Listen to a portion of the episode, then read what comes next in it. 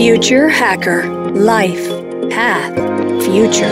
Apoio Instituto Brasileiro de Ciências e Inovações.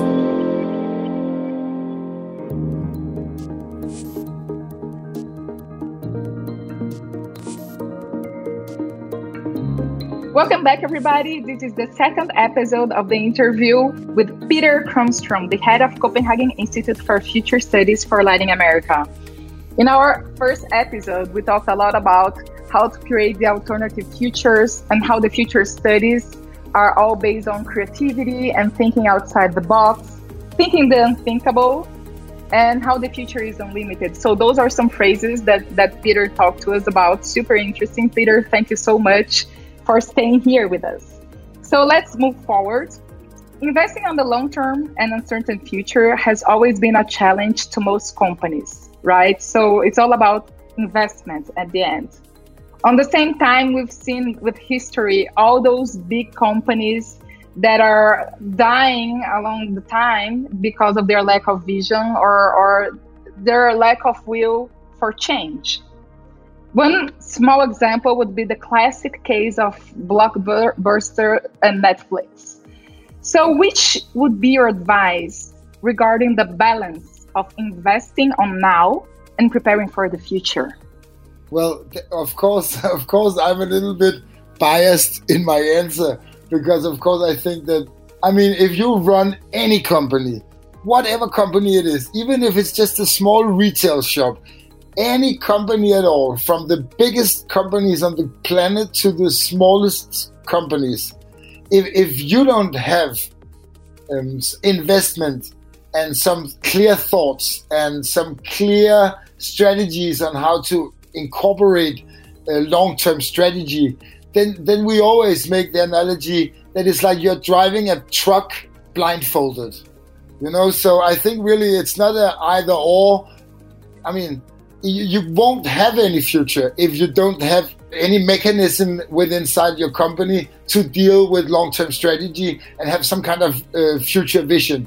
If you don't have this future vision, it is like actually driving a truck blindfolded. So you will be very high risk of being eliminated. You will be very high risk at having a huge accident.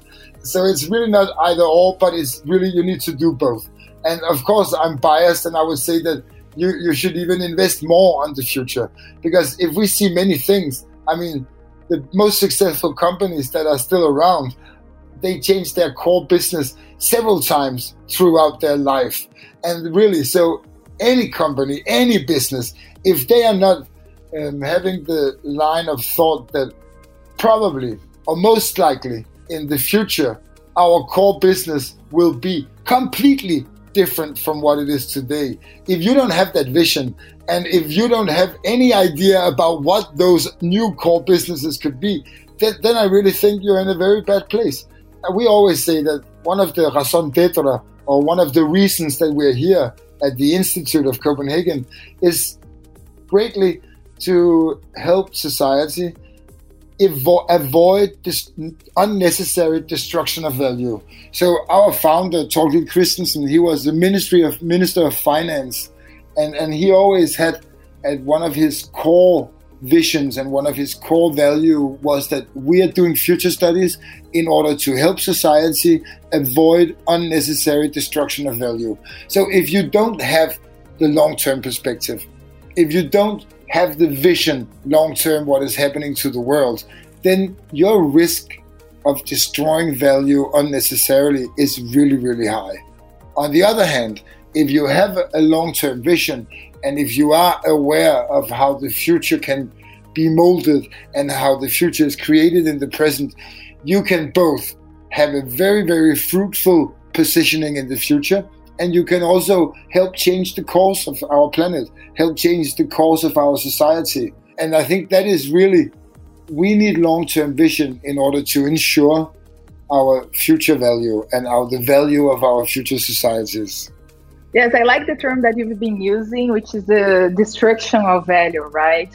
And maybe this is something that uh, it has to be related to the organization cultures and how our executives work are valued as well today, right? Which is being able to measure not only the, the short term results, but also uh, the long term strategy. And, and, and, this is an art at the end.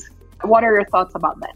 Completely. I, I think that my, my thoughts on that is that, I mean, you wouldn't need future studies if we lived in a stable, linear world. But everything indicates that we are not living in a stable, linear world. No, especially now looking at the pandemic. Our world is highly uncertain and it's really difficult to make precise prediction of what's going to happen. So that's why future studies is such a key discipline uh, in terms of long-term strategy. We, are working a lot with a concept that I'm sure I'm sure you guys know, and maybe also a lot of the viewers have heard about uh, wild cards or black swans. So this is really a key term in future studies. What is wildcards and black swans? It is events, non-linear, and that paradigm shift in their nature. And we say that at this point of history, we have never been living so many wildcards and black swans at the same time. So when we talk wildcard and black swans, we are talking about events that are very, very difficult to foresee. And we're talking about events that have a high impact on, on our society. So, for instance, a rupture of a volcano in Iceland that, that paralyzes the airplane traffic uh, over a vast place of the world, unforeseen and changing everything a rupture of a, uh, an earthquake, or for instance, the smartphone uh, or the arrival of internet. Events that were difficult to foresee, but that completely changed our society. So we're saying that right now we have never lived so many wild cards at the same time. This causes a lot of turbulence.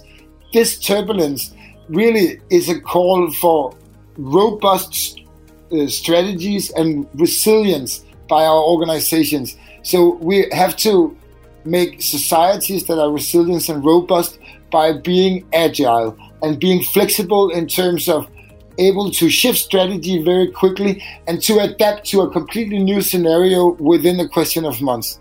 And that is another thing I think that the aftermath of the pandemic will be that we will see a lot of organizations and countries and societies will be much more resilient due to our experiences with the pandemic. So maybe I, I, I, said recently in one of my online presentations that actually I think that the aftermath of the pandemic will have trained the world population and have trained our societies to have a much more fast response and to be much more able to deal with sudden changes and sudden uh, changes that are really demanding.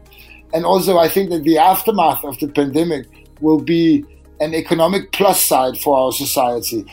Even though we will face economic crisis because of this bloody pandemic, but I think the aftermath, if we look 10 years ahead, is that as pandemics, every all pandemics have had a positive result on society.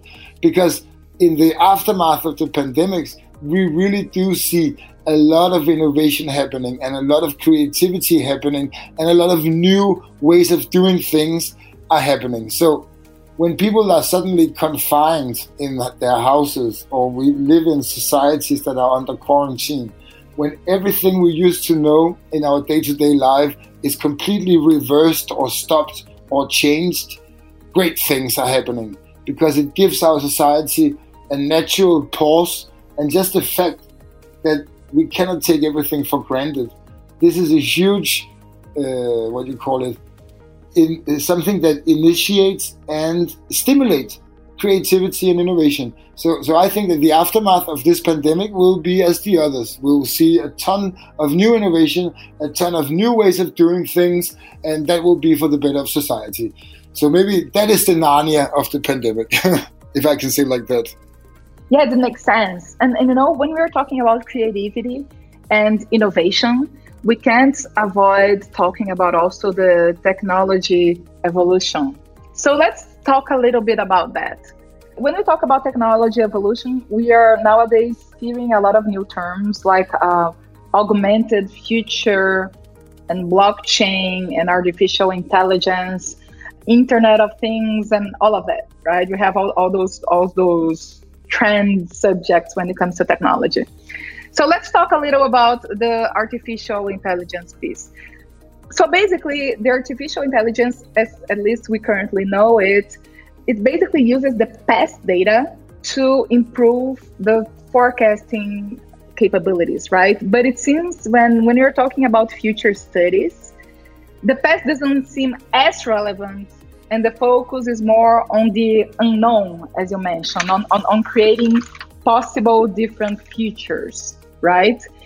How do you use those variables and which variables do you consider if some of those may not even exist yet? Is there any creative algorithm, for example? And if there is, how does it actually work? That is actually a fantastic question, and I think it's pinpoints right to the core of one of the biggest dilemma and one of the most challenging things we face in our future. Because of course, artificial intelligence is one of the most powerful tools we have right now. But what we are seeing is that that there's a huge, uh, huge, what do you call it, that's a huge threat in that our algorithms will replicate patterns that maybe has not been so fruitful. Here I'm talking about, for instance, um, racial and sexual discrimination. You know, we, we are so there's a huge threat that artificial intelligence, if not controlled and if not designed smartly, will just reproduce uh, racial bias, sexual bias, religious bias, you know, and all these biases that are, we can we can say that our world consists of a lot of biases that is making life difficult for certain groups and discriminating. So I think it's a very big challenge right now. How do we ensure that all this uh, artificial intelligence or machine learning that we are applying for great results? How do we assure that they will even also help us not just reproducing our old problems, but also help us.